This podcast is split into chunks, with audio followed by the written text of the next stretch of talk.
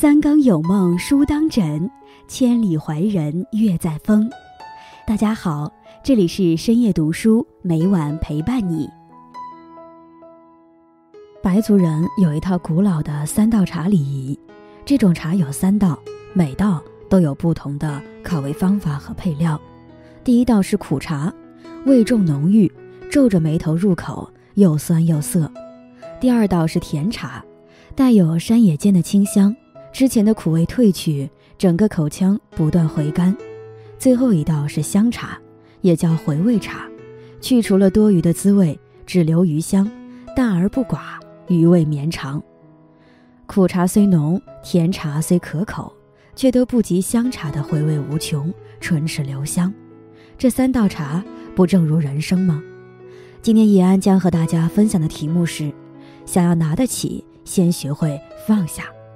在开始今天的节目之前，希望大家能点击订阅和小铃铛。你的点赞和评论是易安最大的动力。感谢大家的喜欢，深夜读书因你们而精彩。《道德经》中讲：“道常无为而无不为，上善若水，道法自然。”从不刻意施为，却能无所不为。无为是一种有为，就像放下是一种拾起，舍弃是一种收获。强加于人是愚蠢的表现，顺其自然才是智慧的选择。有所弃必有所取，有所失必有所得。要想拿得起，先须放得下。万事不萦怀，一念放下，万般自在。放下虚荣，收获尊严。《道德经》中说：“江海之所以能为百谷王者，以其善下之，故能为百谷王。”虚荣的人大多虚张声势，厉害的人往往低调兼光。做人不能太自以为是。海水之所以广博，是因为它降低了身段，放下了虚荣。每年秋天，河水浩浩荡荡，波涛汹涌，仿佛万马奔腾。河神志得意满，觉得天下的水汇尽于己，于是他意气风发向东奔去，却在北海边停下了步伐，看着渺无边际、深不见底的大海，深深地叹了一口气，收起了自己的猖狂。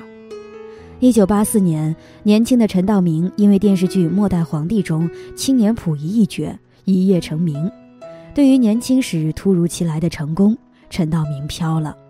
许多剧组请他去演戏，走到哪儿都有人对他客客气气，他觉得很有排场，沾沾自喜。但一九九零年，陈道明因饰演《围城》中的男主角方建宏，先后拜访了钱钟书三次。回去之后，陈道明说：“突然发现自己特可怜。”钱老先生他们家，你知道唯一想的东西是什么吗？没有录像机，没有电视机，没有电话。唯一想的东西是药锅子，你可以在他们家闻到书香，可以在他们家感到安静，可以看到从容真实。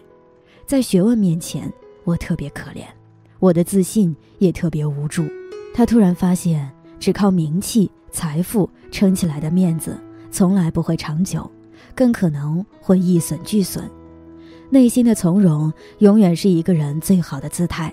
于是他转而读书学习，细细打磨演技，演的方鸿渐让钱钟书先生也夸赞传神。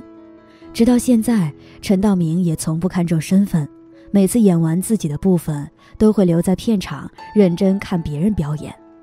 他说：“我虽然是一个老前辈，但是我抱着一个学习的角度来看看你们正当年的人是怎么演戏的。”有时候我们低头是为了更好的看清脚下的道路，放下面子，这不叫放弃，而叫成长。古人说：“不登高山，不知天之高也；不临深溪，不知地之厚也。汪洋之大，非江河可以比拟；天高地厚，非你我可以丈量。有一点成绩，别沾沾自喜，觉得高人一等，是没见过世面的样子。”《道德经》中说。敦兮其若朴，旷兮其若谷。平时虚怀若谷，才能时时安之若素。水低为海，人低为王。不虚荣的人才最有尊严。放下盲从，收获智慧。道德经讲：知人者智，自知者明。人总喜欢窥探别人，却忽视了看清自己。自恃聪慧的人，或许有知人之智，却未必有自知之明。赵国人身形伟岸，体态健硕，走起路来步态优美，天下闻名。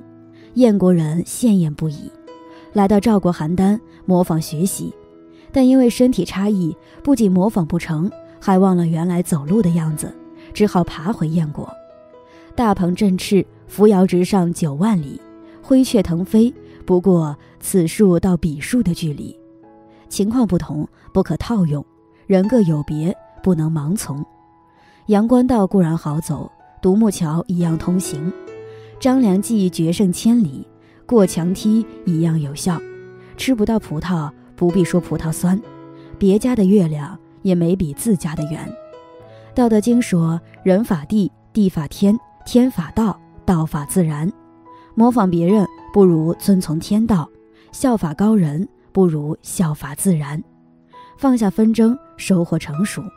道德经中讲：“夫唯不争，故天下莫能与之争。”凡事可以争来的，势必也能抢走；唯有不争得到的，才真正是自己的。争是愚者的行径，不争才是智者的高明。古时候。楚国和蛮国爆发战争，每一次大战，双方都血流飘橹，浮尸百万。有人问楚国和蛮国在哪里，又是什么仇什么怨？有人答：他们分居蜗牛的两个触角上，打仗是为了争夺窝角上的土地呀。道德经中讲：知足不辱，知止不殆，可以长久。在蝇头小利上争长竞短。不如在熙熙攘攘里历练心性。窝角之争看似可笑，但反躬自省也是亦然。我们看来至关重要的输赢，在更高层次的人眼里，也许只是笑话。与其苦心求胜，不如提升自己。境界高处，定会有别样的风景。幼稚的人才打个头破血流，不争而争，不战而胜，才是人成熟的特征。有一句古话说：“枪打出头鸟，刀砍地头蛇。”有时一个人太显山露水，终会招来横祸；反而一个人越懂得藏锋守拙，才能急流勇退。汉高祖刘邦手下有一个谋士张良，他不仅才智过人，功勋显赫，并且为人处事极为低调谦卑，毫无邀功之意。一次，刘邦要废掉太子刘盈。于是吕后派人求张良帮忙，张良在无法推脱之下，让吕后请出商山四号辅佐太子。刘邦原本非常崇敬这四个人，见此境况，自知太子羽翼已成，不得不放弃太子的念头。吕后派人向张良致谢，张良却回绝：“这都是皇后的高见，与我何干呢？”并且让人转告皇后，不必再提起此事。吕后听了使者回话后说：“张良不居功是小，气质绝骨才是大！我先前只知道他智谋超群，今日才得知他是深不可测，非我等可以窥伺得了的。”后来刘邦病故，吕后专权，许多朝中重臣或被杀，或被贬，唯独张良做到了明哲保身。有一句话说：“真人不露相，露相不真人。”一个人越有功劳。越不能去彰显，因为这不仅会引起他人的嫉妒和防备，还会给自己招来不必要的麻烦和灾祸。反之，懂得平和为人、低调处事，不仅可以躲过明枪暗箭，也会让自己远离纷争祸害。《易经》中讲：“天行健，君子以自强不息；地势坤，君子以厚德载物。”容纳万物的是天地，容纳天地的是胸襟。放得下的人，天宽地广，再大的事儿也是小事儿；放不下的人，小肚鸡肠，再小的事儿也是大事儿。要想拿得起，先需放得下。万事不萦怀，就是人间大自在。与朋友们共勉。